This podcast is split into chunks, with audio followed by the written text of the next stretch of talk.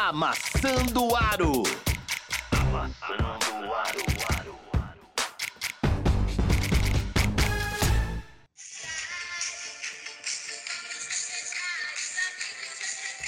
Que diabo é isso? É nesse ritmo que a gente vai começando. Estamos começando mais um Amassando o Aro, edição 261, duzentésima sexagésima primeira em ritmo de aniversário. Que Muito isso? bem. Quem faz parabéns hoje? O senhor MVP. MVP, Martin! Muito obrigado, pessoal. Aê! Até a Xuxa veio te dar parabéns, que isso. Então, e nesse ritmo de aniversário, a gente vai fazer um jogo compacto hoje para falar dos, das semifinais, tanto da NBB quanto da NBA. Não vamos falar nada do, do- das semifinais do, da Euroliga, porque elas são só dia 19. Confere, Martã? Confere.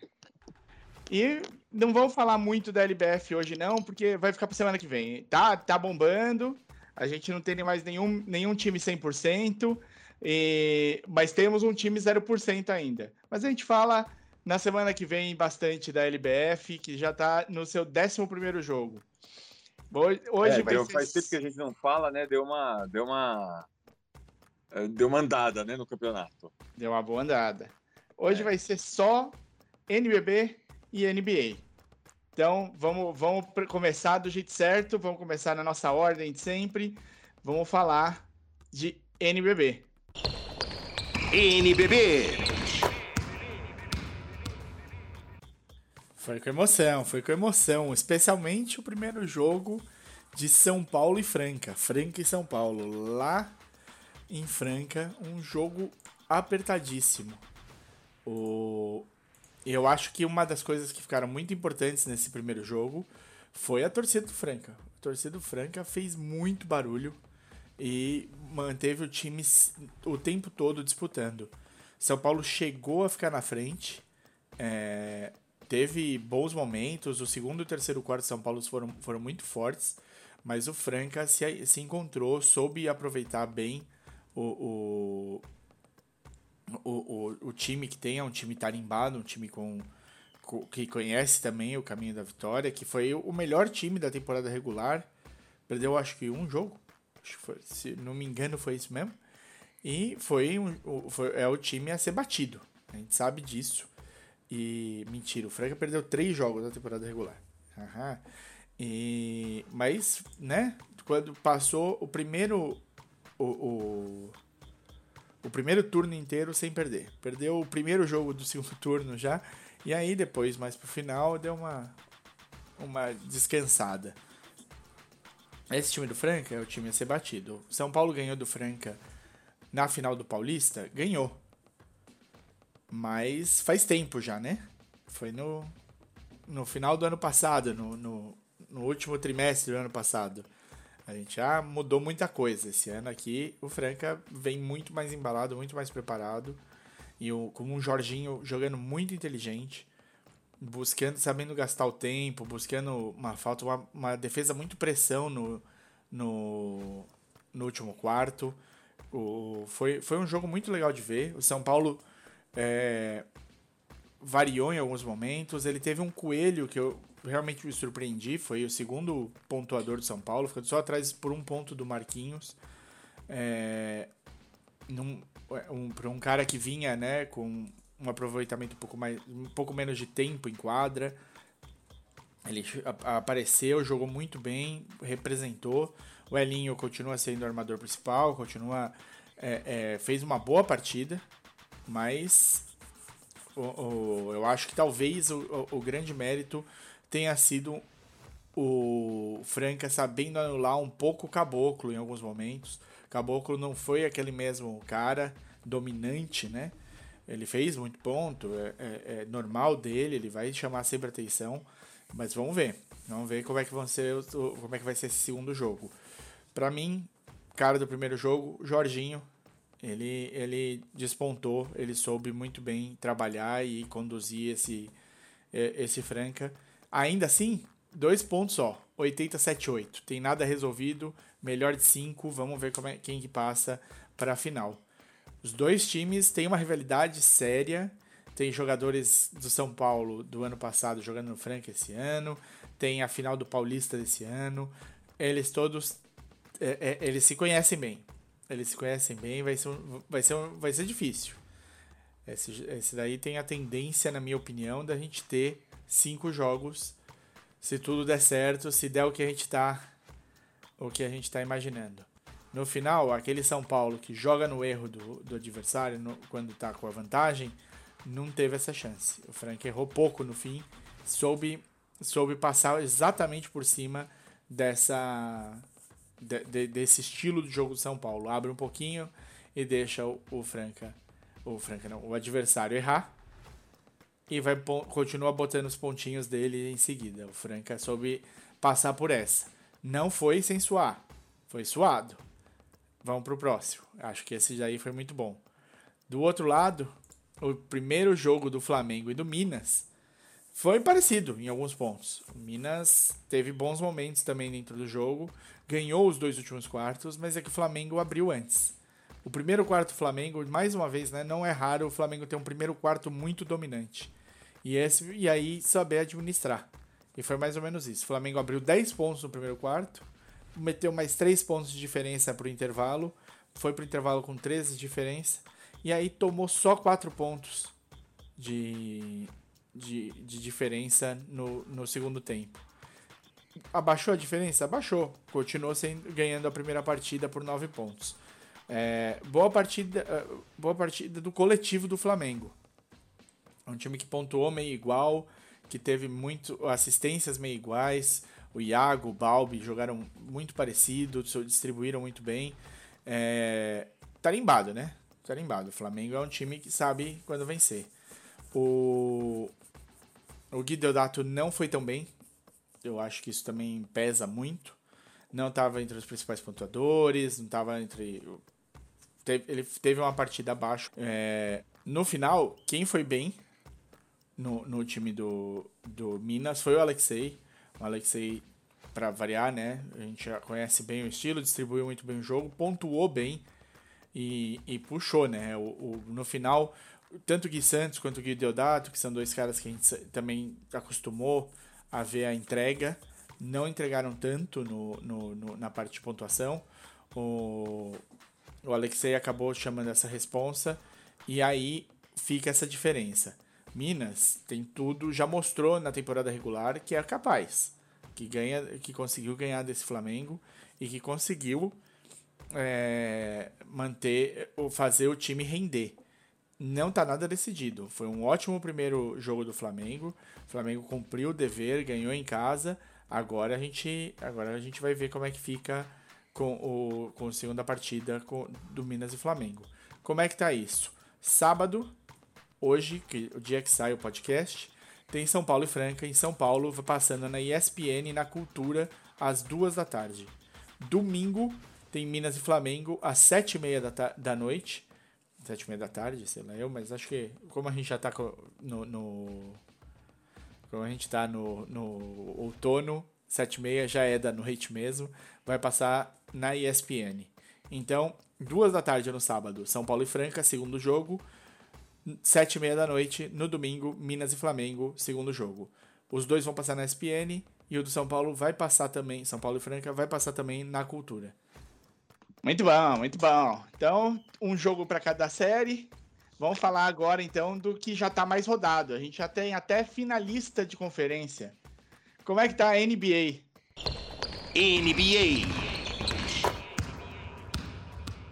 Como é que vocês querem começar aqui? Vamos falar do, de quem já chegou na, na final? Como é que a gente vai fazer? É, pode ser, né? Porque tem bastante assunto, né? Tem bastante assunto. Tem o desenrolar também, né? Não é, não é só, o, só a série. Sim. Vamos falar de quem já morreu? Vamos falar de quem já morreu. Muito bem. O que que acontece? O... Temos o primeiro finalista. Nem... Surpresa para alguém o Miami ter chegado na, na final de conferência? Não. não. Também não foi surpresa. Foi surpresa como ele chegou, né? Com. Quer dizer, Eu falei isso, mas assim, Filadélfia tomando uma humilhação não é assim, né? Doc Rivers e James Harden. Será que é tão surpreendente assim? Cara, o que, que, que a gente pode falar, né? São. o- vamos, vamos começar primeiro pelos seis jogos, né? Foi 4 a 2 o, o, os jogos. O Philadelphia mostrou que tinha um fôlego, né? A gente falou. Quando tava. Quando abriu 2 a 0 a gente tava imaginando talvez um 4 a 1 na melhor das hipóteses, mas talvez um 4 a 0 até uma varrida. O Embidão voltou e o Philadelphia em casa jogou muito. O que, que aconteceu de lá para de, da- de, de Filadélfia para quando a série foi para Miami? Os dois últimos jogos. Ah, Bom, vai lá, foi bom. É, o, o, o que aconteceu foi que, que é, Miami jogou bola, né? É, assim, é muito difícil você falar em injustiça ou alguma coisa assim nessa, nessa série. Miami, Miami é melhor time que Filadélfia ah, com Embiid e tudo. Tá? Se você pegar os dois times saudáveis, Miami é melhor. Ah, eu acho que Miami pecou um pouco em tentar colocar o Lowry para jogar.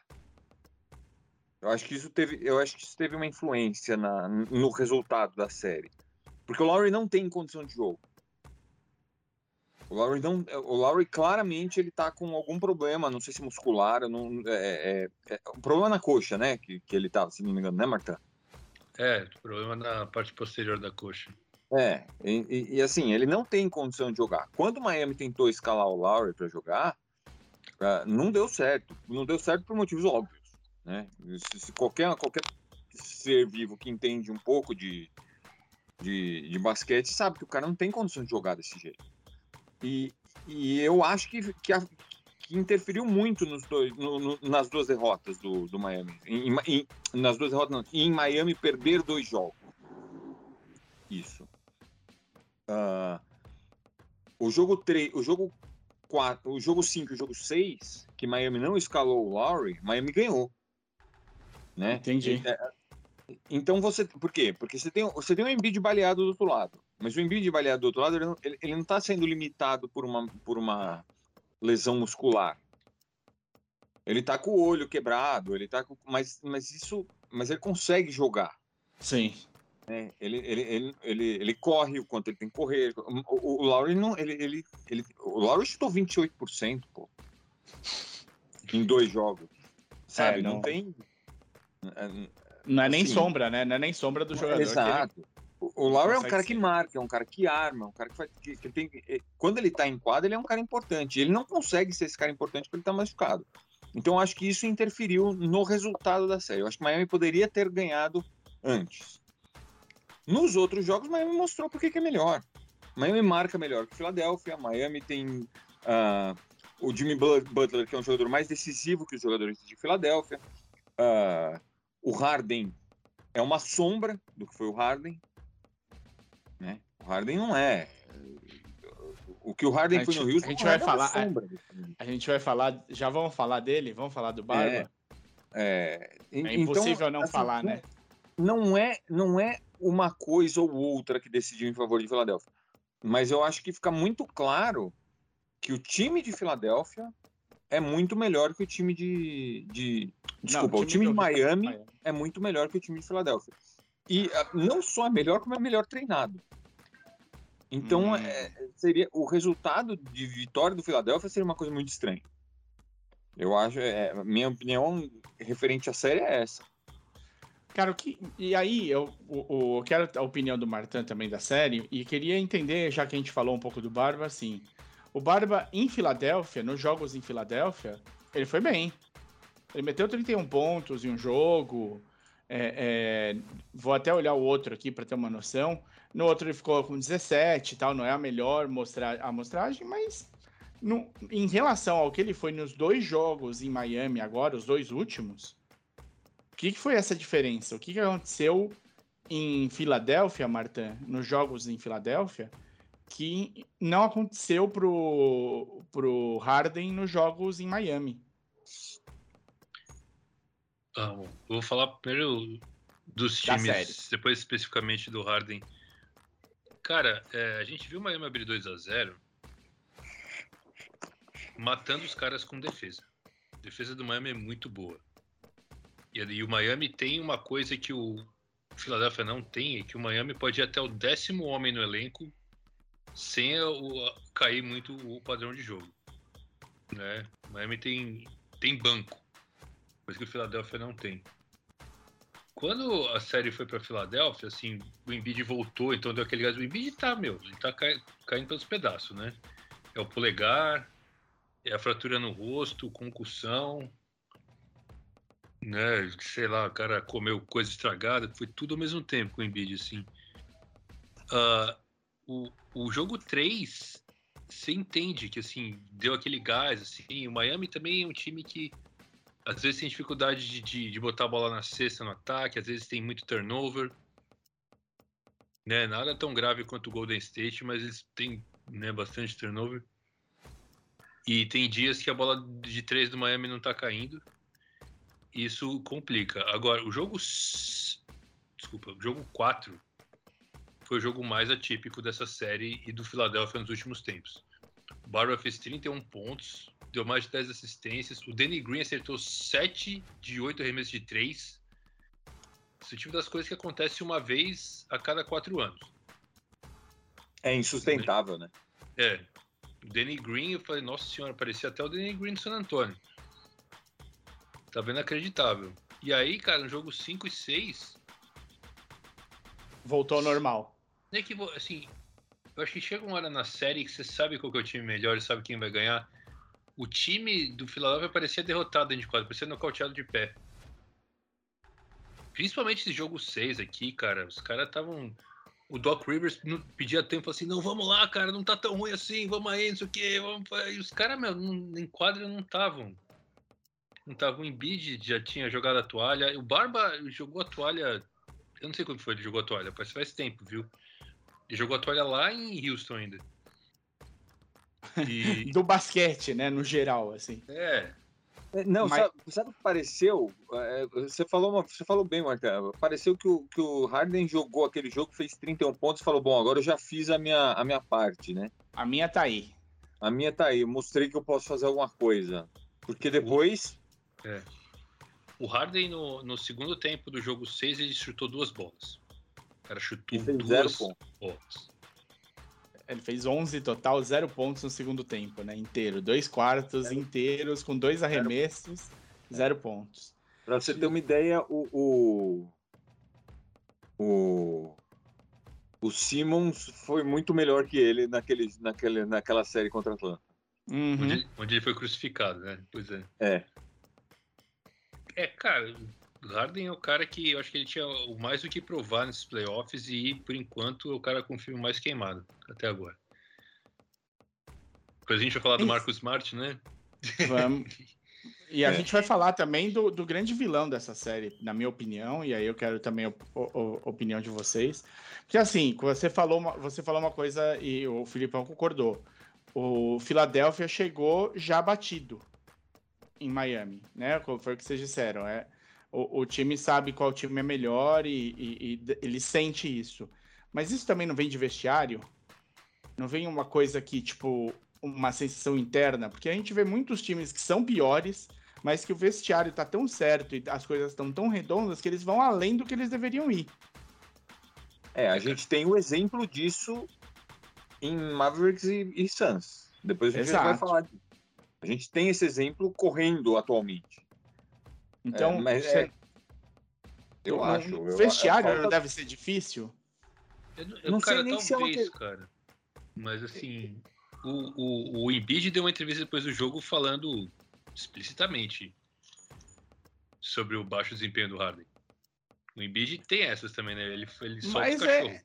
Mas, cara, aí eu não é um repeteco? Eu não vi isso rolando com, com o Simmons? Foi. O, exatamente a mesma coisa. O, o Doc achou o vilão ideal, meteu no, no, no, na do Simmons, meteu na conta do Simmons, e aí vem o Embidão e corrobora. E aí agora com o Harden é a mesma coisa. O cara nunca. Quando que é, quando que é, é o cara fazendo menos? Quando que é o técnico cagando? Nunca. Pro, o Doc, pro não tem. Nunca. O Doc não tem culpa no cartório. Não, para ele nunca. Mas pra e pra gente? Ele, durante a temporada, ele já jogou culpa no Harden. Sim, já- ele já veio preparando, né? É aquela coisa assim. ele, já jogou, ele já jogou no Harden antes. Né? Se você lembrar daquela declaração da, na temporada regular dele, ele já jogou no Harden. Sim, sim. É. Ele, Hoje- ele tá preparando. Hoje, desculpa, não, ontem, anteontem, dia- no dia da eliminação, ele foi, ele foi político. Ele falou, não, porque no fundo, no fim, o que aconteceu foi que a gente não tinha time para bater o, o, o Miami, ou que o Miami era melhor que a gente. Falar um negócio assim. Uhum. Mas É, ele já tinha falado Harden na temporada regular. Né? E o Embiid falou do Harden na hora que acabou o jogo. Sim, aí é pior. Aí é pior. E aí acabou, né? Qual, que é a qual é o futuro do Harden na. Ah, o No- Harden no- falou. na O Harden franquia. também deu uma entrevista depois do, do jogo falou que fica em Filadélfia. Ah, deve ficar. Ele, ele, tem, ele, ele deve dar um opt-in no contrato dele, que é 47 milhões, né? Uhum. Ou, ou se ele não der um opt-in, Filadélfia pode tentar dar uma. Porque agora acabou essa história do, do, do Harden ganhar um máximo. Ninguém vai Sim. pagar um máximo pelo que ele jogou. Ninguém vai, ninguém vai pagar. Não, não é possível que alguém pague um máximo para ele. Ele não vale, ele não vale um, ele não vale 20 milhões por ano. Ele não vale um Brunson. Hoje. Hoje, hoje. Hoje ele não Que- vale. Não, tô falando sério. Você vai oferecer um contrato, você oferece pro 20 milhões do contrato. Você oferece pro Jalen Brunson ou você oferece pro Harden? Sim. Eu acho que. É uma pergunta É. honesta. Não, não tô, não tô fazendo cena aqui. É, é, o Harden não vale. Então, o que o Philadelphia pode fazer com ele e que é, é, seria normal acontecer é chegar no Harden e falar assim, olha, você não vale 47, nós queremos te pagar 20 por ano. Tá? Tô, tô chutando um número. Pode ser. Vamos estender o contrato? Você paga, você fica com 20 por ano? Vamos. Só que em vez de a gente estender o contrato, a gente pega esses 47, mais 3 anos a 20 dá quanto? 107? 107 a gente divide por 4, você ganha 20 e 6, poucos, 20, é. Vai, 25, 750 por ano, por 4 anos. Pode ser? Pode ser. Entendeu? E aí ele, ele, ele, ele quebra esse, esse, essa grana do, do último ano do contrato do Harden. Você Uhum. diminui em 20 milhões o contrato do Harden, você faz um negócio desse. Você consegue, de repente, fazer contratação para melhorar o banco, né? Exatamente. E o Harden falou que ele está disposto a receber menos que o máximo para a Filadélfia poder conseguir montar um time. Então, Mas aí acho... depois, depois de uma declaração como essa do Embiid, você acha que volta pro ano que Pois vem? é, normal? o Embiid tem que ficar quieto, tem que aprender a ficar quieto, né? Tem que aprender a segurar a língua dele. Porque ele não pode falar o que Uhum. ele falou do. Ele não pode Não. falar o que ele falou do Simmons, ele não pode falar o que ele falou do Harden. Não. Entendeu? Ele- Então. Ele quebra o próprio time também. O que, que ele tá querendo? Exatamente. Ele, ele, ele, ele causa um problema atrás do outro. O cara vai ter, vai, o cara vai ter que entrar o ano que vem em quadra com ele ano que vem. né? Uhum. Vai fazer Exato. como? É, o- Então, é? Harden, ou Harden não, não ouviu isso e dane-se. Falou, não, esse cara é bocudo e foda-se. Ou Sim. ele, vai, ou ele vai criar um problema. Ah, a gente, é, o, o Philadelphia já teve esse problema esse ano, né? Teve, passou o ano com esse problema por causa de uma problema. declaração desse tipo. Exato. E. E eu, vamos falar do outro lado. Eu acho que Filadélfia, assim, e o Doc? O Doc continua em Filadélfia? É a apo- a aposta de vocês é essa. O Morey falou que sim. É, o Mauro falou que sim. Assim, eu não. Assim, o, o Doc devia estar de saco cheio, porque ele passou o ano inteiro escutando que ele ia ser substituído pelo Mike D'Antoni. Uhum. É verdade. Eu acho, eu acho que ele tá de saco na lua. Ah, ele, ele andou dando umas, umas atravessadas com a imprensa, né? Dando uma resposta mais, mais azeda. Olha, cara, eu- o to- tem gente que acha que o Daryl Morey é um gênio, que ele vai achar alguma solução mágica que ele vai tirar da cartola. Eu, eu não tô vendo. Eu não tô vendo. É, É, eu não sei, essa história de você, sei lá, do Harden sair para ganhar quatro anos, eu ouvi falar em 420 milhões, né? Que seria daria 30 por ano, que eu ainda acho muito, cara. Eu acho muito, Muito. especialmente porque vai, o último ano de contrato vai estar com 38 anos. Eu Não, é o que eu, acho que é o que o Felipe falou. Ele já não vale 20 milhões esse ano direito, né? 30? em- quando ele tiver 38, 30 milhões, é. Complicado. Eu não. e que- Exatamente. Porque assim, é, uma coisa que eu já falei várias vezes, falo de novo assim, quando você vai oferecer um contrato para alguém, você precisa pensar é, quem mais tá no páreo. Pensa nisso como um leilão. Né? Então, se, se o Harden pedir 4 anos 120 pro Philadelphia, o Philadelphia tem que pensar, alguém vai oferecer isso para ele? E se a resposta for não, você fala, não, tá caro. Sim. É isso. É isso. E aí a gente vai olhar para esse Philadelphia no ano que vem como contender de novo. Que Harden que vai chegar, o Maxey melhora, né?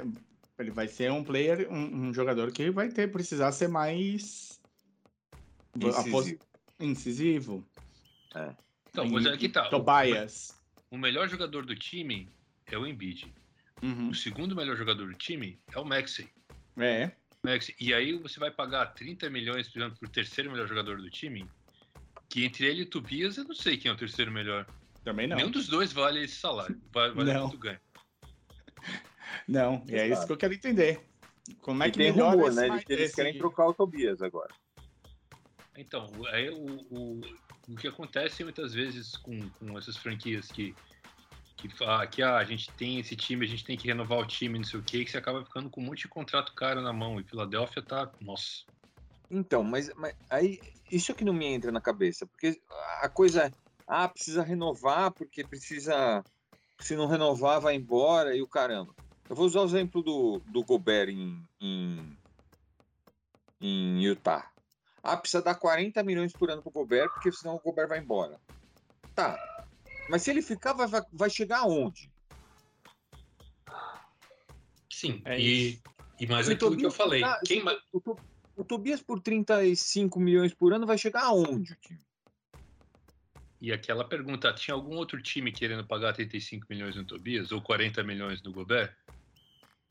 E se a resposta para isso é não, você Não fez vale. merda, né? Fizeram merda. Ma- Mas mesmo que alguém quisesse pagar 40 milhões do Gobert, talvez para o outro time funcione o Gobert. Para o Utah não funciona o Gobert. Quer dizer, o, o Gobert funciona, é- é tudo bem, defensor do ano o caramba. Mas não, o time não, não- não- Você vai engessar teu time, sendo que ele não vai chegar, no- não- ele não tem condição de brigar por um título. Já tá, mos- mostrou-se que ele não tem condição de brigar por um, por um título. O, o, o Tobias em Filadélfia não vai, o Filadélfia não vai ter condição de brigar por um título. Renovar com o, com o Harden por 30 milhões por ano não vai ter, o, o, Philadelphia não vai ter condição de brigar por um título. Não, então é melhor deixar o cara sair. Ah, mas deixa o cara sair por nada. Não é deixa o cara sair por nada. Você deixa 30 milhões a mais para você poder gastar. Ou você gasta 30 milhões a menos e, e- faz um sign and trade, faz alguma coisa, mas não fica com o cara. Porque se ficar com o cara vai ser um problema para você daqui de um ano. Não, precisa, não, não é dois anos. É daqui um ano você vai estar com um problema. É, o, E o- Filadélfia tem um problema e, e Utah tem um problema. é, o Philadelphia pode, se der um contrato pro, pro Harden, pode se ver obrigado a trocar ele antes do fim do contrato. Eu acho que seria fatal que isso ia acontecer. Vai, vai ser. Vai ser. Como, como o Utah vai ter que trocar o Gobert. É isso. Isso aí. Tchau, tchau, e eu não, tô falando que o, eu não tô falando que o Gobert é um mau jogador aqui, pelo amor de Deus. Mas Utah, como ele está montado, não é um candidato a título. Ponto. Então não adianta você dar 40 milhões para um cara que, que não vai transformar teu time num, campeonato, num, num candidato a título. É, pra que, que você vai fazer isso? Ué? Qual, que é, qual que é o seu endgame nisso, né? Não Exato, o- exato. O, o que mais você pode acrescentar nesse time se você dá 40 milhões pro Gobert? Ah, posso acrescentar um salário mínimo, posso acrescentar um, um cara de 9 milhões. Isso vai te dar condição de brigar por título? Não vai. Não. Então as franquias da NBA, precisam- as franquias não, isso é minha opinião. Os caras não adianta os caras ficarem assim, ah, mas o cara tem quatro defense, três defensive player of the year. Tudo bem, tem, mas teu time vai chegar aonde com isso? Qual que é o objetivo do teu time? Ter um defensive player of the year ou ter um time que vai brigar por título? Sem falar que o Marcus Camby já foi Defensive Player of the Year, ele não te levava título nenhum. Pois é. Mas o Defensive Player of the Year dá dinheiro pro time? Não, Dá título o, o, pro time não ou é só pra ele? É só pra ele. Ah, então talvez não valha, né? Não, não vale. Eu tô, eu tô afirmando aqui que não vale. Mas Minha a gente, opinião. A gente tá fugindo aqui. Deixa, eu- deixa eu perguntar agora do outro lado. E esse Miami? Alguma novidade ou vocês, ele manteve o que a gente já tinha visto? Eu acho que eles mantiveram o que a gente já tinha visto. E eu acho que o Jimmy, meu, tá. É. Tá com uma moral incrível. Ele tá, a gente. Porque não- o jogo dele não é bonito, não é vistoso, mas aí o cara fez 30 e poucos pontos de média na série. Uhum. O cara arregaçou. Tá muito eficiente. É. Eu, gosto, eu, eu gosto do Jimmy, então não, não- tô feliz, acho. Tá sendo legal Eu de acho ver. que Miami, Miami encontrou um cara super eficiente no Struz. É isso que eu ia perguntar, o que vocês acharam no- do É. Struz nessa, nessa série? E eu acho que, que tá, tá funcionando. Mas ah, Miami é muito bem treinado, Miami marca muito, né? Miami tem, tem vários jogadores muito bons na marcação. E é, como o Ma- o Marta falou, Miami tem um pouco de. Às vezes, não sempre, tem um pouco de dificuldade de, de pôr a bola na cesta. É, você vê quando o Hero, quando o Hero não tá em dia bom, dá uma, dá uma quebrada no ritmo, né? Dá uma. Mas uh, Miami, Miami é isso, Miami vai, vai brigar, Miami briga, Miami briga com qualquer um. tá? É, seja lá quem vier de Boston e, e, e Bucks, não, é, é, é- é muito complicado o confronto com Miami. Miami não. é, Miami, Miami é muito bem, muito bem acertado como time. Sim. E ele mostrou que é muito bem acertado. É, Foi engraçado, né? Porque a maioria dos jogos assim foi tudo, foi tudo goleada, né? Goleado. Miami em algum momento, Miami em algum momento abre e, e- E e resolve. vai, porque eles estão sempre daquele jeito, né? Eles vão sempre naquela toada, vão sempre naquela toada, vão sempre naquela, né? Lembra um pouco a Alemanha, né? No futebol, né? Joga sempre daquele mesmo jeito, né? Vai jogando, vai jogando, vai jogando, uma hora vai lá, marca e ganha. O Miami também, vai, vai, vai, vai, vai, uma hora abre e ganha. É, o Miami é isso. É, trabalho muito bem feito, né? O, o é muito bom técnico. O Spolstra é muito bom técnico. Eu já falei mal dele no passado, mas não. E, e, e, e o Oladipo, tirando aquela participação do Vintage Oladipo ali, que ele, quando ele teve de segurar um jogo sem o, o Jimmy, eh, vocês acham que ele foi um bom acréscimo depois da volta dele? Ele voltou bem? Foi. Eu achei. Foi, cara. Eu acho que foi, foi um reforço que eu não tava esperando e que fez a diferença, porque ele tá bem, cara. Pelo menos ofensivamente ele tá entregando, cara. Não, ele tá com Tá. vontade de jogo, né? E Ele tá de defensivamente também, né? Ele sempre É. entregou. Ele, ele tá, ele, assim, pode ser que ele não tenha também as jogadas mais vistosas e tal, mas você vê ele na defesa, ele tá afim, ele tá marcando, ele tá atento, ele não fica, não dá aquelas pasmadas de, de marcação. Ele valorizou, nada. inclusive. Ele, o, o Oladipo é, é agente livre agora no fim da temporada. E assim, a gente não dava nada por ele. assim. Eu, eu achei que ele fosse ganhar um contratico meia boca, assim, um mínimo para ficar em algum lugar. Mas ele, ele subiu o valor dele. Eu acho que ele subiu o valor dele nessa, nessa, nessa, nesse playoff. A gente tem dois jogos, a gente tem dois jogos hoje. Estamos gravando na sexta-feira e esse podcast vai ao ar na sexta de madrugada para sábado. Então vocês estão praticamente, estamos praticamente em dia com vocês a hora que vocês ouvirem, né? Estamos gravando aqui dia 13 às 19 horas, 13 de maio. O- os dois jogos de hoje é o jogo 6. Vamos terminar o leste ou vamos abrir um jogo do oeste? Leste, leste, vamos no leste. O- hoje, às 8h30 da noite, a gente tem o sexto jogo do Boston Celtics e o Milwaukee Bucks. O que, que vocês estão achando dessa série? 3 a 2 pro Milwaukee. Cara, eu tô achando essa a melhor série Pensa, dessa rodada né? dos playoffs. Foi exatamente isso que me veio à cabeça quando, quando ele terminou a pergunta, Marta. É a melhor série. É, Eu sabia que ia ser equilibrado, assim, muita gente falava assim, não, vai dar Boston, vai dar Boston. Eu falei, mano, e se o Yannis baixar o modo God nele, o que acontece, né? e, e, meu, tá... O que eu achei, esse- essa última partida que a gente vai falar, pra mim mostrou... é, Assim, a gente sabe que na NBA time jovem não ganha título, né?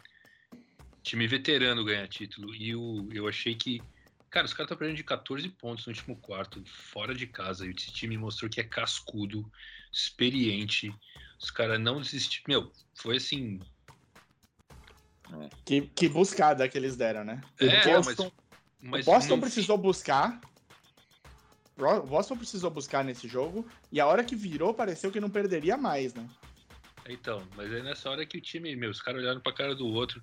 E assim, foi assim, foi o Drew Holiday e o Yannis, né? Falou assim, não, nós, nós, é, nós é pica. Vou aqui, vou jogar uma polêmica aqui, que o Drew Holiday defende mais que o Smart, que ganhou o título, mas tudo bem. Não, não acho nem que seja uma polêmica. Não, eu acho, eu acho que Defensive Player of the Year não, não, não, não diz, na verdade, quem é o melhor defensor, mas eu concordo com você. O, o, o, o Drew Holiday hoje é. Eu acho que tal, talvez o melhor defensor de perímetro da liga. É, ele e o Michael Bridges. E, é, o Smart também marca bem, não tô. Não vou tirar o mérito do Smart, não, mas eu acho que tá, é por aí. Então, só que o Smart tem esse problema dele se empolgar, falar, vou se consagrar e, e, né, e foi isso que aconteceu nesse jogo. Foi, Antes daquele turnover que ele foi humilhado pelo Drew, que não só deu o toco, como recuperou a posse de bola, Uhum. é, ele. Depois o Yannis fez aquela bola de três que todo mundo falou assim: não, não, não, não, não foi! Né? Assim, toda vez que ele arremessa de três. E aí ele foi pra bandeja e ele cometeu um turnover. Que também resolveu que ele, ele resolveu que ele era o Jason Tatum, que aliás jogou porra nenhuma nesse jogo 5, hein? É. O cara não apareceu pra jogar. E. E não aí é. Eu acho que essa série, o Tatum tem tido um- um- uns lapsos, né? Ele com certeza teve nesse jogo- Marcado pelo Drew Holiday. É. Ele tem, ele tem desaparecido Pra de vez em quando, claro. sim. Sim. É complicado. Essa, eu concordo com o Martin. Essa, essa, essa é a melhor série. Eu acho que são dois times muito bons. Eu acho, eu acho que, assim, por mais que eu goste de Miami, eu acho que os dois times estão acima de Miami. Num, num, assim, em termos de, de, de capacidade de jogar, de, de força, de, eu, eu acho os dois melhores que Miami. Ah, é, Mas não quer dizer que vai ser fácil. Não quer dizer não, que vai ser não fácil. vai ser fácil. Eu- falei aqui que é um inferno ganhar desse time de Boston. Sim. O, o- e que, e que ah, é, o Bucks teria que suar sangue para ganhar desse time. É Tá muito suando. difícil ganhar de Boston. E, e, e o, o Bucks está ganhando porque o Bucks é um timaço, cara. Porque se o Bucks estivesse jogando um pelo abaixo do que tá jogando, o Boston passava o carro. Não é. Tem horas que parece, né? Tem horas que parece que vai acontecer isso, que o Boston É. tem força.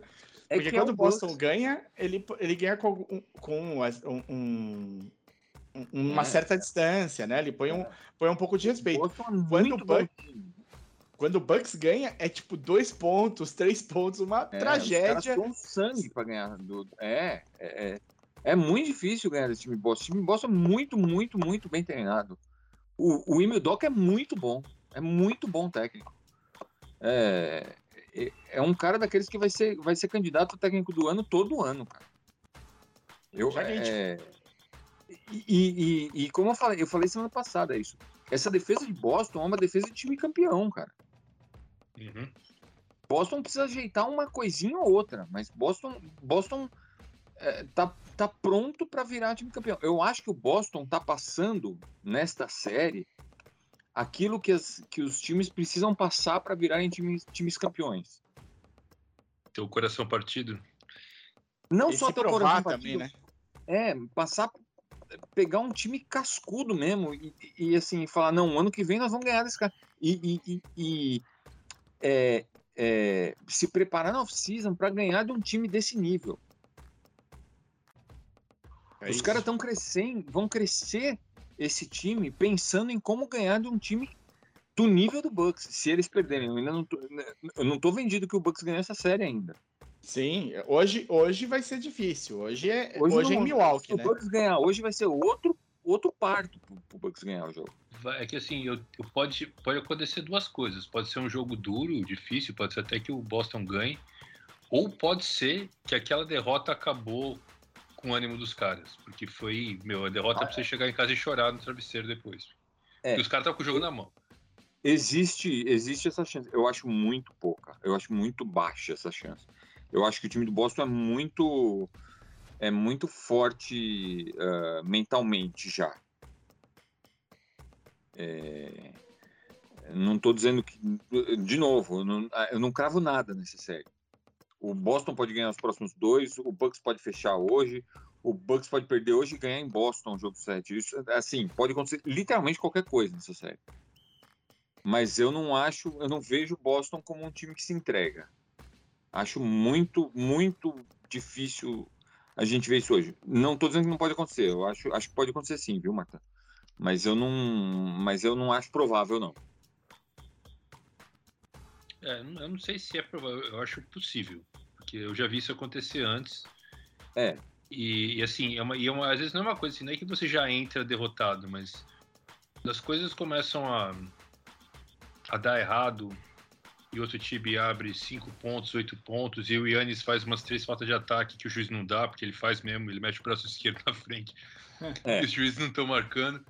E aí você começa, sabe, essas coisas começam a acumular, não sei o quê, e aí os caras, Grant Williams tem problema de falta, alguém vai ter problema de falta, e aí de repente as coisas começam a desabar no meio do jogo.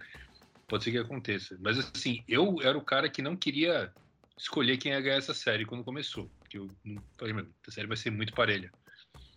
Eu não sei quem vai ganhar. E, e tá nessa, né? Eu acho, eu, assim, eu achei que ganha. Quando normalmente quem ganha o jogo 5 leva, né? É. Então, é, foi um, um puta, foi um tremendo para ganhar jogo 5 fora de casa foi assim pra, pra virar herói, pra ganhar estátua em Milwaukee mesmo. E, e, e vamos falar, né, do, do- de um detalhe que eu não sei o que vocês pensam.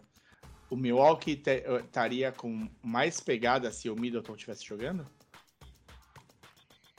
Eu acho que ele estaria, cara, estaria melhor. Tá fazendo falta? Tá Tá fazendo, fazendo falta. falta. Tá fazendo falta, porque de vez em quando você precisa de um cara que acha um arremesso quando a jogada não dá certo, quando o Yannis bate pra É. dentro e, e fecha dois, três em cima dele. Tem um cara que arremessa ou de três ou de meia distância. Bola de Ajuda, três, né? A bola de três do, do Milwaukee não tá uma maravilha. O, o... Eu, eu, eu acho que faz falta, mas a gente não tá falando também que, que o Robert Williams faz falta nesse time do Boston. Faz. Sim. Eu acho que é uma arma, eu acho que é uma arma bem forte contra o Giannis, o ter o Robert Williams em quadra. Né? Porque você tem mais, mais presença no garrafão. O Robert Williams é um cara baixo, tal, não sei o quê, mas ele é um baita de um marcador. Então, e- mas eu acho ao mesmo tempo que eu acho que o Middleton faz falta, eu acho que o, que o Boston ele tem uma, ele tem uma, uma característica interessante que a gente fala pouco. O Boston ele é um time meio que adaptável ao que está acontecendo do outro lado. Eu acho que o Boston ele, ele sentiria pouco defensivamente a presença do, do Middleton no ataque. Ele ia adaptar pro, pro Middleton jogando.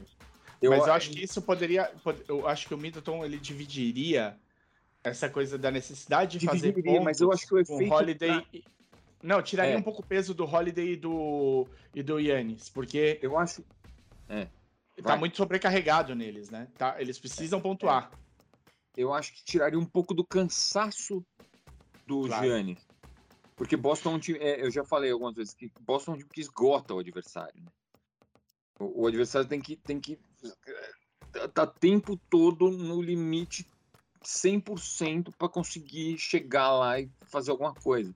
Então Boston, Boston esgota. Eu acho que o Middleton ele seria mais útil pro, pro é pro, pro Bucks para tirar um pouco dessa carga física que o que o Giannis e o, e o Holiday precisam ter durante a série.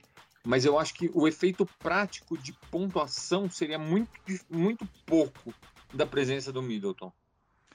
Tamo, só para então para fechar esse essa série, hoje com o Celtic e Bucks, vocês acham que pro Celtics forçar o jogo 7, o, o Tatum vai ter de aparecer? Vai, Ou não? vai. O Tatum vai ter que ter um jogo incrível, assim. Acho que tá na hora do Tatum ter aquele momento, né? Quando o Explodir. jogador tem que, quando você fala assim, ah, você vai, é, ou você vai ser eliminado, ou você vai, né, meu, arrancar uma vitória. Seria um jogo para ele fazer 45 pontos, sei lá, e, e comandar o time. Mas eu, é, vamos ver, a marcação de, de os dois times marcam muito, né? A marcação de Bucks tá bem foda. Normal, o que o Bucks estava fazendo era tirar o, o Jalen Brown do jogo. Sim. O Jalen Brown não tá tendo uma série boa e o Tatum tá, teve, teve jogos bons. O último jogo não foi um deles. Não foi um desses. Não, e, e, vê, e vê, né? Ele não foi. A gente não. O Tatum foi bem marcado no último jogo. Ele o, não, não fez o que a gente esperava. Não foi um bom jogo deles. E o Tatum fez 34 pontos. É, é complicado.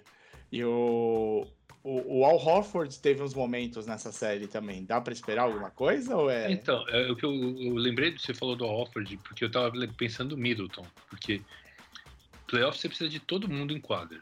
E às vezes o playoff é decidido por um cara que você não espera, que faz 20 pontos e resolve não sei o quê. O jogo 4, foi o jogo anterior desse, foi o Uhum. jogo que o Horford fez 30 e poucos pontos e, e botou o jogo no bolso, que não era o cara que você esperava que fizesse isso. É, e, no- e- e ele foi o, o espírito do time também, né? É. Porque ele tava na frente e atrás, ele deu um toco, acho, no Yannis. Então se, o então, se o Horford pode fazer isso, podia, pode, podia ter um jogo de playoff onde o Middleton fizesse 35 pontos e Sim. ganhasse o jogo. Né? Então era, o Middleton faz, faz falta nesse sentido. Você nunca sabe quem vai, às vezes pela configuração do jogo, pela marcação, um cara fica livre e um cara faz um monte de ponto. É, e o Middleton já fez isso, né? É. No passado.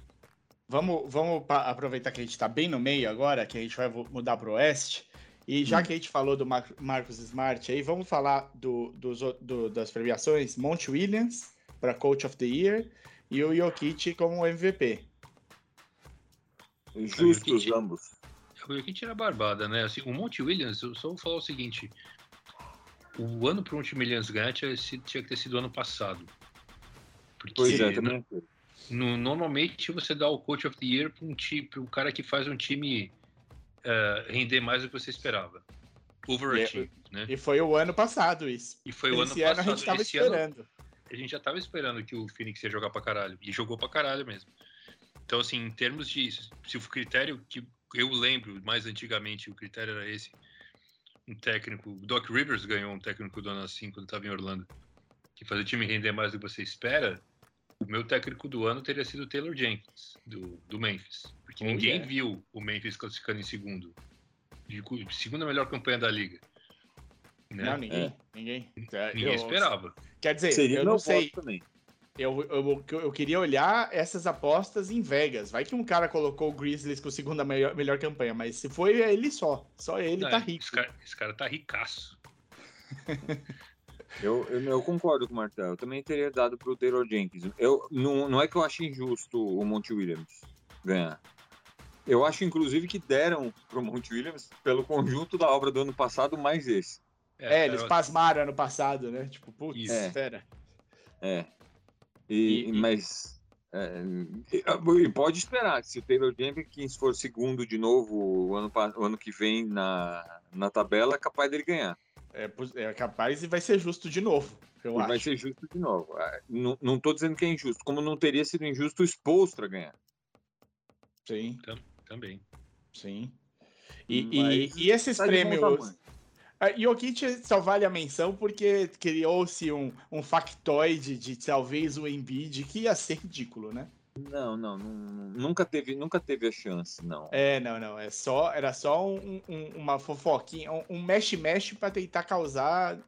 a- é, é, é, a gente já sabia e tinha de ser do, do, do Joker, né? Tinha de ser dele. O, o, o- eu, falo, eu falo com tranquilidade, até porque tem um amigo meu que passou anos sem assistir basquete e voltou, tá, não tinha TV a cabo, nada, não sei o que lá. Passou, começou a passar basquete na Band.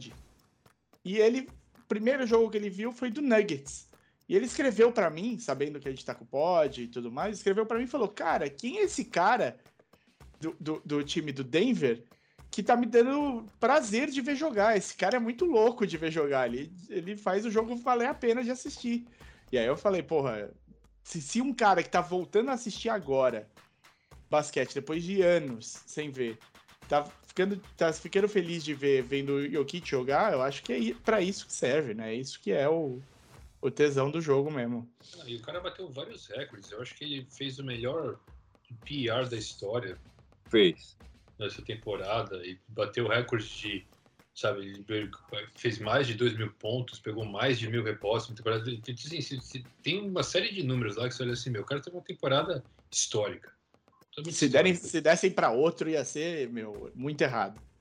E o Ah, Embiid não. fez, fez uma grande temporada. Não é, não acho que, não- que é desmerecer o Embiid e dar pro, pro Jokic. É que o Não. Jokic foi muito fora da curva. Muito. Eu acho, eu acho que até o Embiid vai, vai concordar.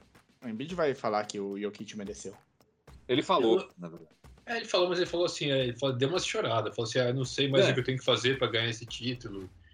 E depois falou assim, e reclamou, ah, fulano não pode votar, como é que o Bill Simmons pode votar se ele fala assim, assim, assado. Ele, ele, é, ele, ele, ele, é meio chorão, cara. ele chora, ele chora. É. O- o- ele joga pra galera, né? Ele joga pra galera, ele quer os lores, ele quer os likes na rede social, no tweetão. O, o Embiid é, é figura. E, o, e os prêmios pro, pro Bird e pro Magic? Não, o prêmio é, criaram agora para nas finais de conferência vai ter também prêmio para MVP de final de conferência. Olha, Como tem o prêmio do MVP da final, agora vai ter o prêmio do MVP da final de conferência. e isso vem de um um lado e do outro, é isso? O Magic é, É. o prêmio do, do Oeste e o Bird é o prêmio do Leste? Exatamente. Quem Ah, ganhar o quem ganhar no Oeste vai receber o, troféu Magic Johnson e quem ganhar no Leste vai receber o troféu Larry Bird. É isso que é isso que é. Eu acho que a homenagem é justa, mas eu Sim. acho uma bela de uma, de uma besteira esse, esse Groselhada, né? Groselhada. É, uma groselha. É, no, no beisebol também eles têm um pouco isso, né? Porque no, no, no beisebol eles têm o prêmio pro, pro, pro MVP da, da semifinal de confer, da, da conferência, tem o prêmio pro MVP da final de conferência, tem o prêmio pro MVP da final, da- eles enchem, enchem os caras de prêmio. Mas eu acho um pouco bom, porque o que vale mesmo é, é quem ganhar, né? É o título também, e boa. Eu, eu quero agora. Mas acho que como homenagem, fica- é, é, tudo bem. Eu quero, eu quero, eu quero dois prêmios. Eu quero o prêmio da melhor Hum. Kiss Cam da temporada e o prêmio da melhor Dance Cam da temporada. Me traz Tem? o melhor dançarino e o melhor, e o melhor beijo da temporada e a gente dá um troféu. Pois Não é. é justo? Põe É o povo para participar também. Tanto pode ter o voto- prêmio de melhor pedido de casamento no ginásio na temporada. Porra, aí, tá- aí agora a gente tá falando das premiação boa. Vamos. Mas então, eu vou falar que nos jogos do Miami em casa tem um- uns assentos bem do lado da quadra ali que fica entre o banco e a e a e, a, e os jornalistas ali que tem um casal. Tem um cara, um coroa com uma grana e uma mina que é assim, Miss Universo, cara. Ela merece esse troféu. Pode dar pra ela. Vai entrar o Donald Trump com o prêmio do Miss Universo e entregar pra, pra mina, do nada. O, vamos. Eu ia perguntar pra vocês, quando a gente tava falando pro do Harden, se a gente tá vendo uma morte triste acontecendo aos poucos, né? Uma, um- uma despedida do basquete precoce. E, e se já tava na hora do Harden ir parar em Sacramento. Mas quem foi parar em Sacramento foi o Mike Brown. O que, que vocês acham? Ah, cara, é uma contratação silêncio. total, é, Silêncio responde. totalmente sem consequências, assim, cara. O Mike Brown foi, foi demitido do Lakers porque ele foi mal pra caralho. Ele. ah, é Sacramento, então, meu, os caras vão. Mesmo que ele faça tudo certo, alguém vai dar um jeito de fazer uma cagada. Deram quatro anos pra ele, os caras nunca pagam um contrato inteiro, ele vai ser demitido em um ou dois anos no máximo. É, cara, Sacramento precisa, precisa, precisa, precisa vender, precisa vender Sacramento, mudar pra Seattle e aí, quem sabe melhor. Continua a campanha Volta Seattle Supersonics. É Eu isso, só- a campanha queria do dizer- Terra. Eu só queria dizer que, que o Mike, o, o- o Steve Kerr pegou Covid. O Mike Brown assumiu o Golden State em dois jogos. E a gente Num- viu o que aconteceu. Num, o Golden State teve uma das piores ah, shooting nights da vida de Golden State. Né? Foi, foi um dos piores jogos dos caras arremessando. Eles ganharam aquele jogo. O Golden State deu so- muito mais sorte que juízo nesse jogo. E se- e se o Jamoran tá lá para fechar o jogo, O Memphis ganhava o jogo. Faltou. É, o Memphis joga muito bem sem o Moran. A gente já vai entrar na série. Mas faltou um cara para decidir. E aí Golden State se aproveitou. No jogo seguinte, tomaram de 50, cara. Esse foi o desempenho. Esse foi o desempenho do Mike Brown no, no comando de, de Golden State em dois jogos e hoje vai comandar o terceiro. ah, o, o Kerr não volta hoje? Não. Ai, rapaz. Olha. Eu ia falar, não, mas às vezes o Mike Brown não teve liberdade em Lakers, né? Em Los Angeles. Às vezes foi isso que faltava. E falar também que qualquer técnico que vá fechar com o Sacramento tem de fazer o salário inverso. Ele não tem de ir ganhando mais a cada ano. Ele tem de começar ganhando muito e ganhando menos depois, porque é o... ele tem um ano para fazer dinheiro. É esse, bora. Primeiro ano, põe o dinheiro do bolso e o resto pode diminuir. Não, não. Último ano eu posso estar ganhando 10 dólares, tá tudo bem, tá tranquilo. Exato. Mas agora que a gente tá falando, então, a gente vai entrar nessa série. Essa série complicada do segundo contra o terceiro aí. Pois é. Na verdade, a série, a série não devia estar complicada. Né? É, a série Não. está complicada porque. Não, não eu, eu vou ser honesto, não consigo explicar porque tá, tá complicada a série. Ah, tudo bem, Golden State é um time. Golden State, Memphis é um time bem treinado. ah, tem, tem reposição. É, é, é um time, é, é um time que ficou, em segundo, não foi por acaso. Mas Golden State é mais time. Golden State ganhou o primeiro jogo sem Damon Green em Memphis. A partir deste ponto, você fala assim: bom, agora Golden State vai deslanchar vai ganhar. É só questão de É. fechar, né? É só, uma fechar. questão de fechar. Memphis empatou, Golden State ganhou os dois jogos em casa. Né? Agora, depois que, que- que, foi um a um, agora todo mundo ganha, jogou em casa ganhou. Então, assim, dá- ainda dá para acreditar, tô eu acreditando aqui, que Golden State vai fechar essa série. Agora, É. só que o que o Golden State apresentou nos jogos 4 e 5 é extremamente preocupante. Preocupante demais. E aí, extremamente preocupante. Porque o time Aí eu jogou nada opinião. nos dois jogos. quero a opinião de vocês, porque tem muitas. Eu vou deixar aqui aberto para vocês comentarem. Eu tenho três dúvidas nisso daí. Foi. é, pro- assim, problemas de arremesso. Né? O o- os principais chutadores do Golden State não estavam metendo as bolas que é de costume. E a gente faz aí um flashback pro, pro meio de temporada do Golden State, onde o Curry simplesmente esqueceu como chutava de três. Passou para aquela bandeja alta, bizarra dele, que ele joga lá no céu. É quase um, um- um Jornada nas Estrelas para a bola cair de bandeja.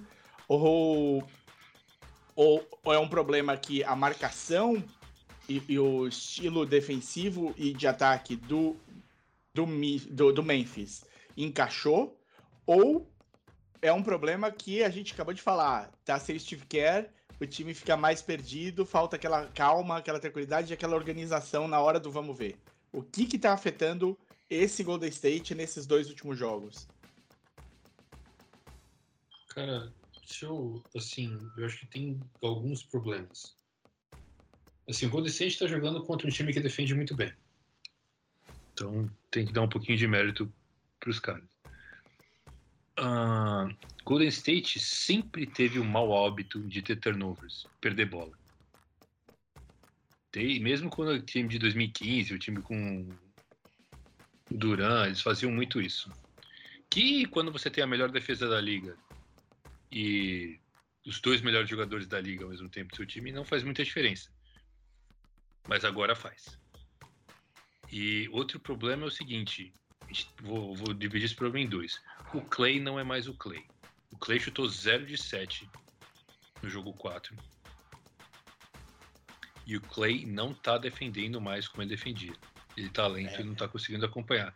E aí, É. quando, e, aí- e o que acontece é o seguinte: se o Clay não tá defendendo pra caralho, quando você bota o seu lineup mais potente, com o Jordan Poole em quadra, você Hum. tem o Jordan Poole, o Curry e o Clay. São três jogadores de perímetro que não defendem.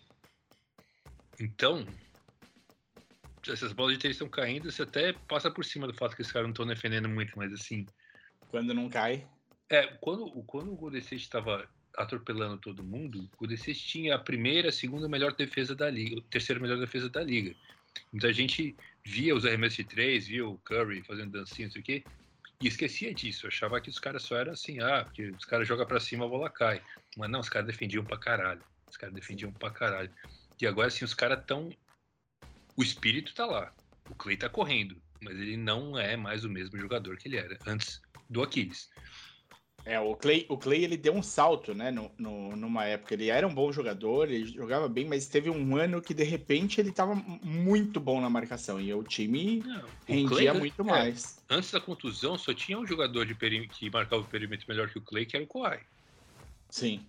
De resto, o Clay arrebentava. Ele sempre marcava o melhor jogador do outro time. Marcava o Harden, marcava o Chris Paul, marcava quem estivesse na frente.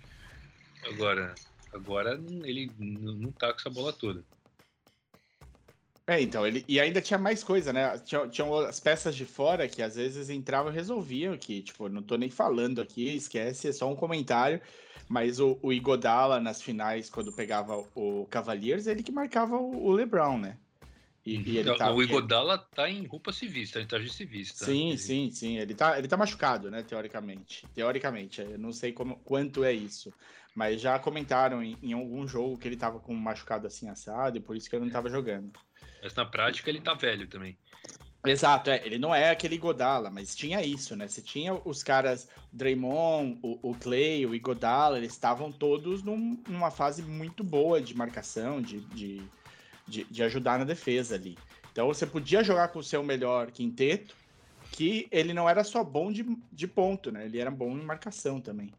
E não tem isso Ele é mais. alto, ele é forte, né? Ele, ele, na troca ele não, ele não, ele não, ele não é batido facilmente, né? Não era batido facilmente também. É, é, tem essa também, né? O, o Clay não era simplesmente um, um marcador de perímetro, né? Ele não, ele, ele, causava problemas para o ataque, independentemente de onde ele caísse, onde se acontecesse uma troca. E, e a gente tá. é, E é umas peças que foram importantes na temporada regular, quando chega em playoff, você vê que não é a mesma coisa, né?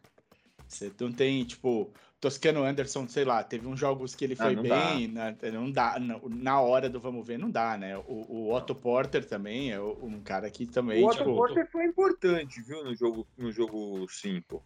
No No jogo cinco? 4. no quatro. 4, no 5 Quatro. não, no 5. Não, Otto cinco. Porter me dá- me E ele não deve jogar quando hoje. O que, foi, Martã? Eu não aguento ver o Otto Porter no quadro, eu quero matar ele. E assim, e assim- duas, meteu duas bolas importantes no jogo 4. É, mas ele é tipo. Ele é, ele é tipo o Bielitsa, só que um pouco menos pior, cara. Ele não, não esquece de talento. E é, o, o chute de três dele não é confiável. E assim, Não é. o, o, o Kerr, ou o Mike Brown, agora que seja, tá apostando muito no Kuminga. No quadro. Kuminga tá um cara que é Tá rookie, começando, né? Não, mas é, é, é difícil você dar minutos importantes para um cara que tá no primeiro ano, né? E, E um ele- cara que a gente. Kuminga- E o Kuminga era o rookie mais novo da classe, né? É, e aí ele- a gente sabe que ele é cru, ele é muito atlético, mas assim, ele não. Eu, eu, eu Eu não confio. você não dá pra você confiar num rookie pra tomar decisões corretas na hora mais importante. É estranho porque ficou, tipo, muito claro, né, que era um problema, tipo, quando ele tirou o pool, o pool tava começando os jogos. Quando ele tira o pool e começa com, com o Kuminga, parece que ele, ele entende que é uma situação em que você precisa de um certo tipo de encaixe de marcação. E, não- Uhum. e aí, eu não, eu não, eu fico pensando, porque teve um momento quando o Damon Green, durante a temporada, ficou fora, que o, o Kevon Looney assumiu um pouco um papel do, do, de marcação dentro do, do, do, do Golden State. E eu não, tipo, é- eu não, eu talvez optasse pelo Looney em alguns momentos do que o Kuminga começando, não sei. Não sei se, tá, se, se é possível encaixar uma formação assim. É, não, o, o Looney tá começando agora, né? Porque o, o que aconteceu nessa série, a gente tem que lembrar que, que quem era o titular de- desse time na série era o, era o Gary Payton II. Sim, machucou. Então, o, o, o, o, Machucou não, né? Ele foi quebrado. o foi É, quebrado, machucaram. Perdão. machucaram. O, o Kerr, ele, ele moldou o time pro, pro adversário, né? E quem era o, o, o titular era o Gary Payton. A gente não, não comentou, mas quem, quem voltou bem para a série foi o Steven Adams. E o, o, pergunta é- o o Golden State não tem um cara. Não é que não estou dizendo que o Steven Adams é um grande ah, pontuador, um cara que vai dominar, não sei o quê, mas ele é um cara, que- ele é um, ele é um, né, ele é um worker daqueles bem tá sempre lá, né? Não, e ele é tarimbado, né? Ele é um cara que tem É, histórico, Ele, ele, é sabe, forte, ele sabe vai jogar. lá, ele vai, ele vai brigar por toda a bola, ele vai. E, e ele, e ele tá causando problema pro Golden State também. Né? E Golden State não tem essa. O Golden State tem jogado com, com o Looney e o Draymond Green em quadra quando ele tá em quadra. Por quê? Porque Golden State não tá conseguindo, é, com o small ball, anular isso também porque o Golden State não tem essa marcação de perímetro tão forte quanto deveria ter. Se, se você tem o, o Gary Payton em quadra, você, você tem um marcador muito forte no, no perímetro. É, é, é, esse, é, esse ajuste na série que, que Golden State perdeu e não conseguiu. O Golden State ganhou os jogos, mas o Golden State não conseguiu de fato ajustar exatamente para o time de, de Memphis. Ele, ele- tá, tá difícil de, de, de é, conter o time de Memphis. É. E, e- e- e o que, que a gente espera pra hoje? O jogo é em São Francisco. É, não sei o que esperar pra hoje. Hoje eu acho que é um jogo que pode dar qualquer coisa. Sim. Eu Marta quer que- chutar, Marta? Eu espero que o Golden State vai fechar. Chega de de lenga-lenga. Na hora É. dos caras tomar vergonha Não, na cara e jogar. Meter as É, bolas. Eu não, eu não ponho a mão no fogo pra isso, não. Eu até acho que Golden State vai ganhar, mas não. Sabe? Não é por ter tomado de 50. Quando você toma de 50 é porque. É, tomar de abriu mão. 50 não- não é, não, é, não é parâmetro pra nada.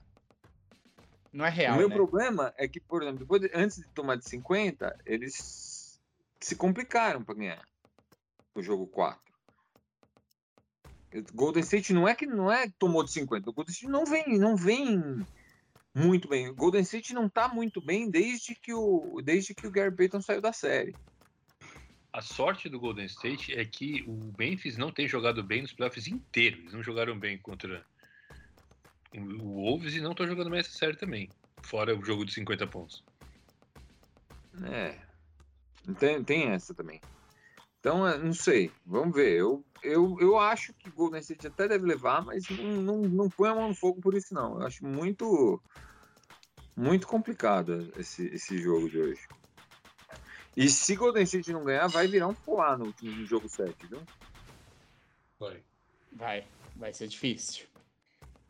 Bom, é, vamos para a última série, então, para a gente fechar esse episódio de aniversário de Martin. E vamos começar com ele mesmo falando dessa, dessa série que, assim, não devia ser, mas é. Estamos no sétimo jogo. E agora? Cara, agora o sétimo jogo é péssimo negócio para para Phoenix. Porque Dallas tem o melhor jogador dessa série. Quando você tá com as costas contra a parede, você precisa que um cara tire as, as cestas do cu e ganhe o jogo. Esse é, é o melhor é o melhor cenário possível para o Dallas, eu acho. Dallas não começou a série como favorito de jeito nenhum. Mas forçar esse jogo 7, eu acho que é o melhor cenário possível para Dallas. Foi, foi um absurdo, né? O É. Luca tá, ele tá jogando melhor. O Luca tá botando o Devin, o Devin Booker no bolso. Inclusive, os últimos dois jogos.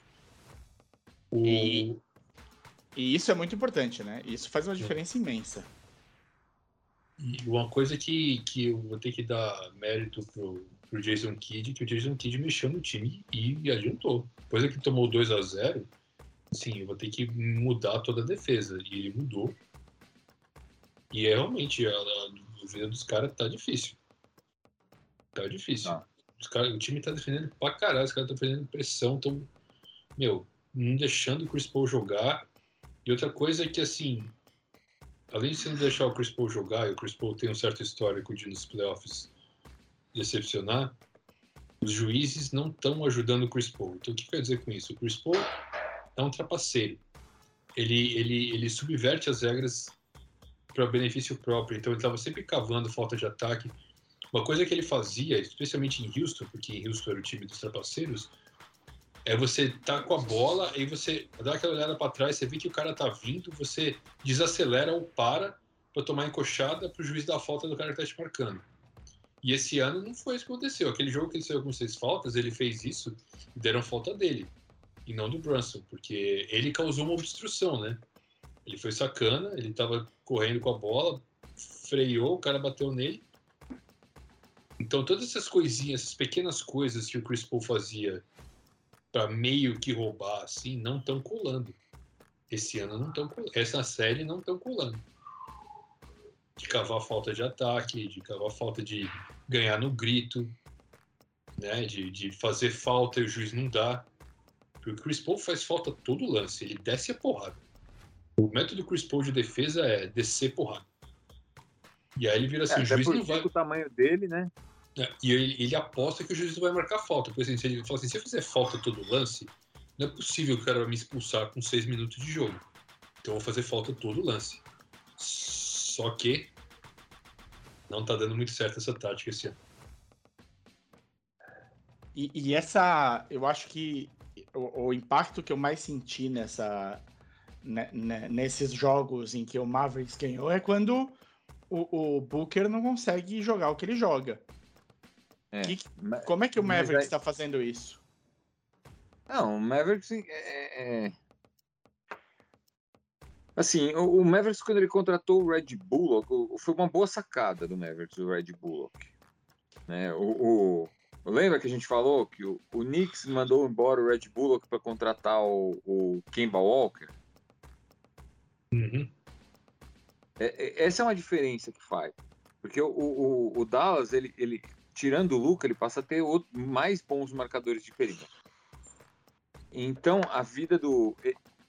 Com, com troca, com. Aí não é só. Né, não é só porque o Red Bull, mas é- é, com troca, com, com garrafão entupido. é, você vê, começa o Powell, mas o, o, o Maxi Kleber ele vai pro garrafão. é, é, mas ele não, ele não fica no.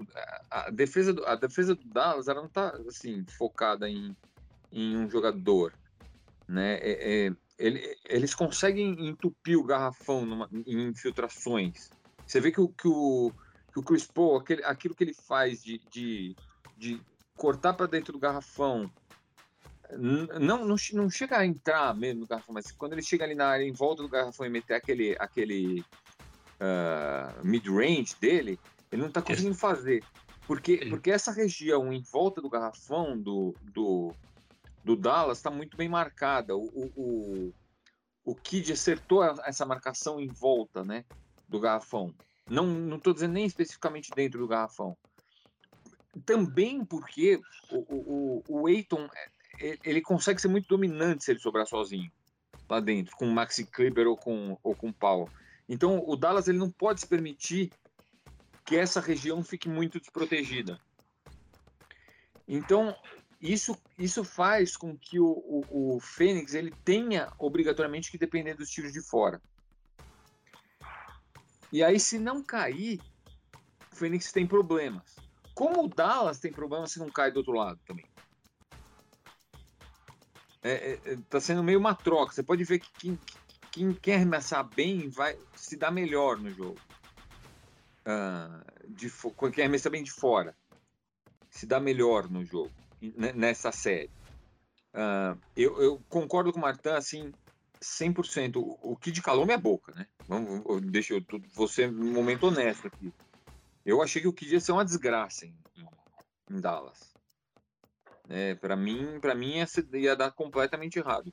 E, e quem, tá, quem pôs o, o, o, o Dallas de volta nessa série foi o Kid, depois de estar perdendo 2 a 0 Não é. Não é o, o Luca, não é. O o Luca, o Luca me- meteu 45 pontos no jogo e perderam o jogo. Ah, O Luca nos jogos 3 e 4, ele não fez 30 pontos. Mas o time ganhou. Porque o time jogou melhor coletivamente. Tudo bem que teve um jogo que o Dorian Finney-Smith meteu 7 bolas de 3, né? 7 de 10 de 3. Também não acontece. Né? É, é- é aquilo que o Marco falou. Às vezes aparece um cara do nada e, e- e- resolve o jogo. Mas, assim, o, o jogo do, do, do Fênix... O jogo do Fênix não. O jogo do Dallas está mais coletivo. A, a defesa ajustou. E o Luca tá, tá sabendo melhor o horário dele aparecer. Eu acho que tem isso também. Eu acho que, e também é uma coisa que você ganha, ganha experiência, né? O Luca é um cara experiente, eu não tô. Porque ele joga, jogou no Real. Entrou no Real Madrid com o quê? 15 anos? Foi 15 anos, né, mano? É, por aí, sei lá. Muito novo. É. Então ele já tem 8 anos de experiência, né? É, ele é basquete. profissional há muito Mas ele- tempo, né? É. Mas ele, ele tá crescendo essa, essa coisa de saber quando decidir. No, o, o- e eu acho, e eu concordo, eu acho que assim, essa é a hora do, do Dallas. Agora o Dallas viu sangue na água. Sabe o tubarão quando vê sangue? O Dallas viu sangue agora. E é de fato o melhor, a melhor coisa pro, pro Dallas é. O melhor, o melhor cenário da série pro Dallas é agora. É, eu assim, eu ainda aposto no Fênix. Mas é uma, é uma aposta muito marginal. Virou É. uma era uma série que era para ser relativamente tranquila para Fênix, mas virou um, um, coin flip. Virou uma um 55 45, sabe? É um negócio assim que não dá para apostar em nada. E, e se der uma, uma final do, do Oeste, Memphis contra Mavericks? Ah, vai ser um poá isso aí, hein? É possível. Tá na mesa. Eu não acho que vai acontecer. Não eu, acho- tava. eu acho muito difícil, né? Também a acho. Memphis virar. Acho muito, muito difícil o Memphis virar. Memphis virar. Mas não, não, não- eu não aposto, não aposto seguramente contra Dallas, não. E você, Martin? É, eu ainda acho que o Phoenix, o Phoenix ganhou o jogo 5 em casa com a relativa tranquilidade, né? Vamos ver se eu acho. Eu, eu imagino que eles vão jogar o jogo 7 melhor do que jogar o jogo 6. É, o fator casa tá, tá, tá, tá prevalecendo, né, nesse, nessa série. É, então eu acho que, que eu ainda acredito em Phoenix, né? Eu, eu acredito no poder do Chris Paul de se redimir na vida. E vamos ver, cara, vamos ver. Eu, eu acho que realmente o Kid acertou a rotação. E uma das coisas que ele acertou a rotação que eu ia falar é, é menos Norman Powell em quadro, que o cara faz muita merda. É. mas, mas, mas Teve Kliba- jogo que ele jogou sete minutos só. é, mais, com- mais o Kliba, que o Kliba é gente fina. É. E o Jalen Brunson tá jogando bem. E. E assim, eu, eu, eu- teve uma coisa nesse último jogo que eu vi que é, o cara parou, o Mon Monty Morris, que ganhou o título de técnico do ano, tava jogando Monty. com, é, com o Alfred Payton vindo do banco para substituir o. o Ah, é, porque o, E aí agora ele, ele resolveu entrar com o Land Shemet. E eu falei, mas isso não é hora de mexer no time, cara. Jogo É porque, o, 6. é, é porque o, o Cameron Payne está sendo jantado na série, né? Esse, esse- é um ponto negativo do, do Fênix. Cameron Payne não tá, não tá funcionando na série. Então o Monte Williams está tentando ver se acha alguma coisa e não tá achando. É, o Land Shemet, eu, eu, não- eu, não, eu não ponho fé no Shemet. Eu também não, também não. O único cara do banco que tá funcionando bem do. do o único não, porque o Biombo funcionou, o, o Mag funciona. Mas o, quem, quem funciona mesmo bem do banco é o Cameron Payne, né? Esse é o que funciona bem mesmo. O Torrey Craig entra. Tal. É, entra pouco, né? É, mas quem funciona mesmo é o, é o Cameron Payne. Mas o Biombão não dá, cara. Vocês- viram, né, que o Biombão resolveu sair no braço com o Marquis Chris quando o jogo tava decidido É, bom. no. É, a- é a, a briga dos que não, não- a briga da, do. Como é que é? Do Garbage, né? Garbage É. Fight. Bom, eu acho que a gente teve umas séries bem, bem melhores do que a encomenda, bem mais disputadas, pelo menos, com variação de, de, dos técnicos fazendo a diferença em alguns momentos. E eu acho que já rendeu mais do que a gente imaginava essas semifinais, Pra Tô mim, errado? sim. Né? Jogos melhores e, e, e- e tensões, jogos tensos. Hoje a gente tem o 2 3 a 2 a gente pode ter dois finalistas de conferência já, né, já hoje mesmo, ou podemos ter três jogos sets. Não sei o que pensar. Torcemos pra três jogos sete, quero deixar claro, tá? Sim. Vamos, vamos lá.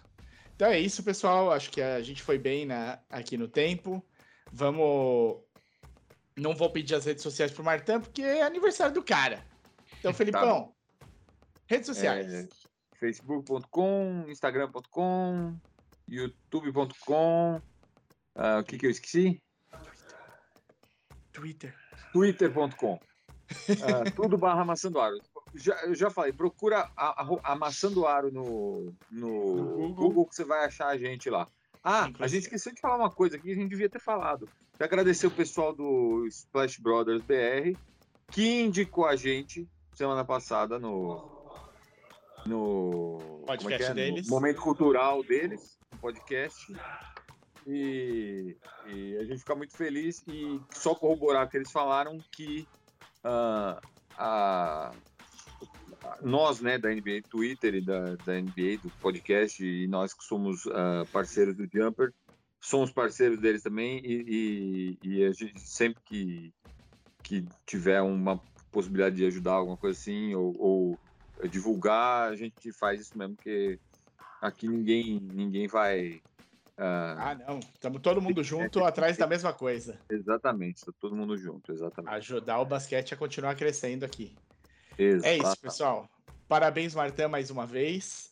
A gente, a gente fica muito feliz de estar mais um aniversário com você aqui e, e- e de também eh, prometer novidades pro, pro podcast. Tem aqui uma chance boa de em pouco tempo a gente estar gravando em estúdio de novo. Agora que deu uma arrefecida aí na, na pandemia, que tá todo mundo plenamente vacinado. E vamos. E e aí melhora o áudio, melhora o timing, melhora tudo e quem sabe com algumas outras surpresas e novidades aí. Então sigam a gente nas redes Volta- sociais, volta acompanhem. uma posse de bola. Volta uma posse de bola, meu amigo. Aí já é, já é muita alegria. então é isso. Obrigado e até semana que vem. Falou. Valeu? Falou!